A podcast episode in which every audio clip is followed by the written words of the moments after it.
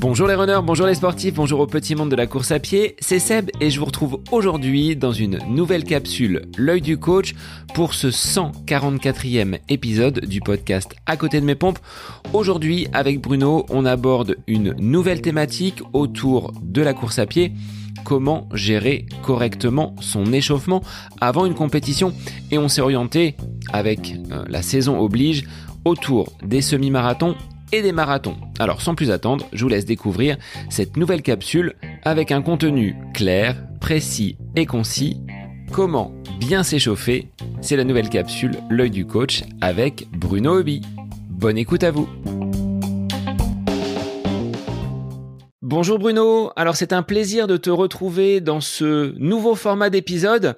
On va se poser une question à laquelle bah, tu vas nous apporter ton éclairage en tant que coach et en tant qu'expert. Alors la question du jour, c'est comment bien s'échauffer avant une course?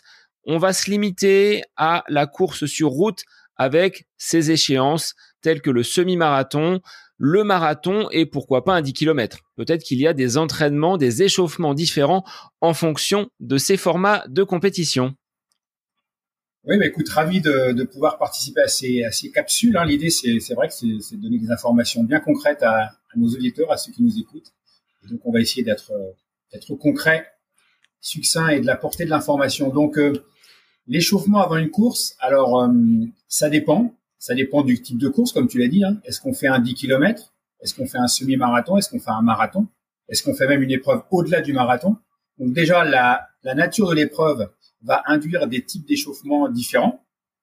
Et puis, il y a un autre paramètre aussi qui est important à prendre en compte, c'est le niveau du coureur, puisque euh, on ne s'échauffe pas de la même manière si on court un, 10 km en, en, 30 minutes ou si on, court un 10 km en, une heure et plus. Voilà, donc ça, ce sont les deux paramètres qu'on va prendre en compte dans, dans l'échauffement. En fait, c'est quoi le, la problématique? C'est l'intensité de la course à laquelle on, va, on va courir. C'est ça, en fait, le, qui, va, qui va guider la façon dont, on va s'échauffer. Plus la vitesse va être rapide et plus il va falloir soigner l'échauffement.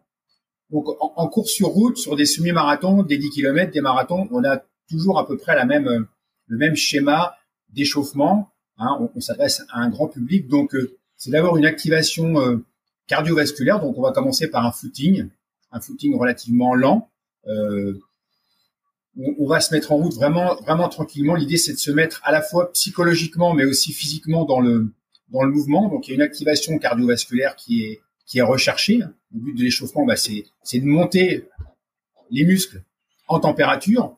Donc, euh, peut-être que justement, on peut conseiller aux gens de s'échauffer. Euh, alors là, on est en hiver, mais ne pas hésiter à se, à se couvrir quand il s'échauffe, parce que le but, ben, c'est justement euh, de monter le muscle en température.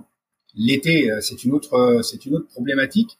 Et d'ailleurs, entre l'hiver et l'été, il peut y avoir aussi des différences dans l'échauffement, puisque forcément, quand on a des périodes de canicule, comme, on en connaît de plus en plus maintenant, l'échauffement va être beaucoup plus court, voire même parfois inexistant par rapport à, ces périodes de forte température froide qu'on rencontre justement en, en ce moment.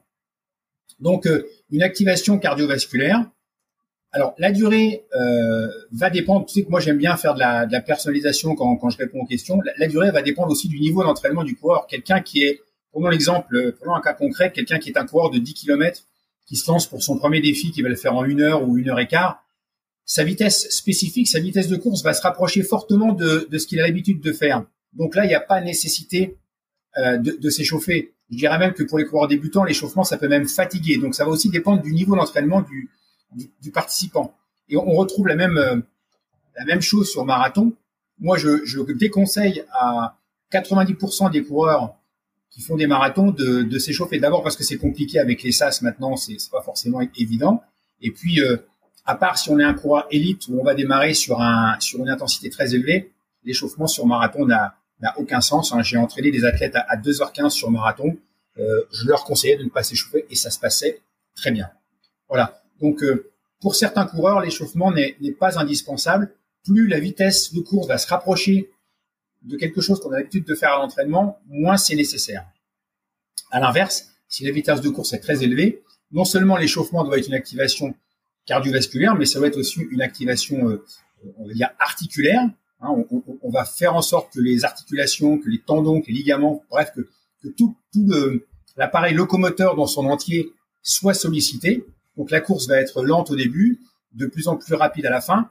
Moi, je, conseille vraiment de courir au moins 10 à 15 minutes pour qu'il y ait vraiment un effet sur les, sur les, sur, les muscles, hein, que, que, la montée en température s'effectue réellement et de ne pas dépasser 25 à 30 minutes. Un coureur aguerri qui s'entraîne régulièrement peut courir 30 minutes sans que ça le fatigue. Je parle d'un coureur là plutôt de, de 10 km. Après, sur des semi-marathons, l'intensité, l'intensité étant moins élevée, on peut se permettre de courir 15 à 20 minutes maximum. Ça, suffit largement.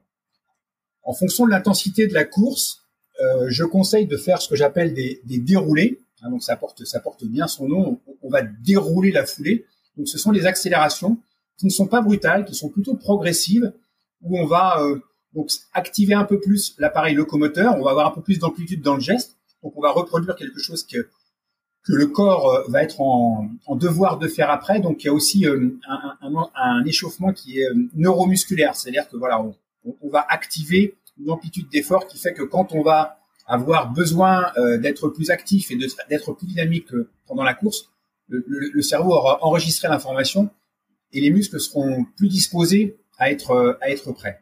Donc, quelques déroulés, 4, 5, 6, progressifs de plus en plus vite, qui vont vraiment euh, mettre euh, l'organisme et le coureur en situation de courir un peu plus vite. Donc là encore, des différences. Hein, euh, sur un 10 km, il faut que ces, ces déroulés soient assez, assez dynamiques. Sur semi-marathon, ça l'est un peu moins. Et sur marathon, comme j'ai déjà dit, je, je, voilà, franchement, je, déconseille de le faire. Ça n'a pas vraiment, vraiment d'intérêt. Je pense qu'il vaut mieux économiser son énergie pour la pour la compétition. Alors, je ne sais pas si tu vas me poser la question. Euh, on, a coutume de voir les gens faire ce qu'on appelle des gammes. Euh, donc ça, c'est quelque chose qui est très euh, très pratiqué dans, dans, dans, les clubs. Hein. Euh, j'ai déjà eu l'occasion de m'exprimer là-dessus. Moi, je suis pas pour ce genre d'exercice parce que les gammes, ce sont vraiment des, des exercices euh, techniques qui doivent être réalisés avec une grande précision. C'est pas forcément euh, euh utile pour, euh, je dirais, 95% des, des, coureurs. Et donc, moi, je ne conseille pas de faire ce, ce genre de choses avant, avant l'échauffement, et encore moins euh, pendant l'échauffement, avant une séance d'entraînement, et encore moins avant une, avant une compétition. Est-ce qu'il est préférable de réaliser un échauffement en solo ou en groupe? Bonne question. Et c'est un peu la même, euh, la même réponse que quand on parle d'entraînement. C'est vrai que le fait d'être en solo, on va se concentrer sur son, sur son effort. Moi, j'aime bien m'échauffer seul parce que ça me permet de me concentrer, de rentrer dans ma bulle. Où je vais, m'échauffer avec quelqu'un qui aura la même attitude que moi, c'est-à-dire qui sera euh, lui aussi dans sa bulle, qui courra à la même vitesse que moi. Donc, euh, le fait d'avoir quelqu'un à mes côtés ne va pas perturber ma, ma vitesse, mes routines, mes habitudes. L'inconvénient de l'échauffement en groupe, c'est qu'on peut parfois aller trop vite, on peut se laisser un peu griser, qu'on n'est pas forcément concentré sur ce qu'on va faire.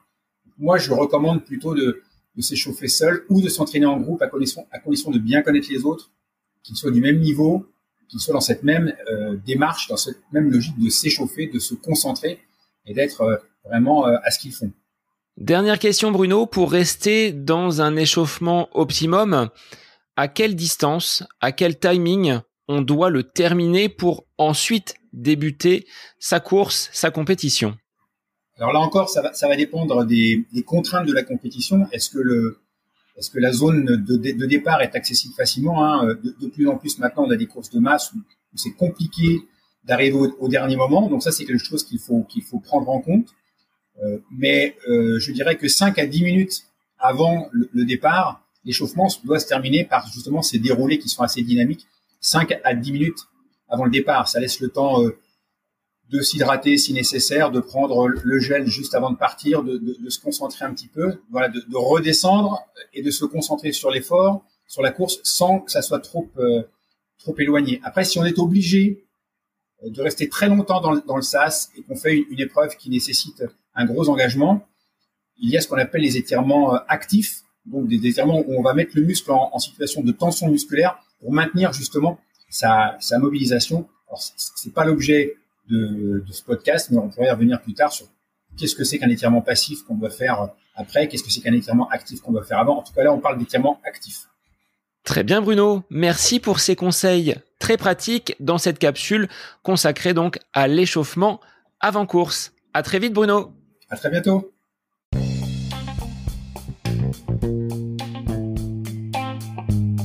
Cette capsule L'œil du coach avec Bruno Hobby est désormais terminée. Merci à vous pour votre écoute, mais également pour vos retours à l'issue de ce premier format d'épisode la semaine passée. N'hésitez pas à nous transmettre vos questions, vos interrogations via les réseaux Facebook, Instagram. N'hésitez pas à venir nous soumettre vos idées pour de prochaines capsules.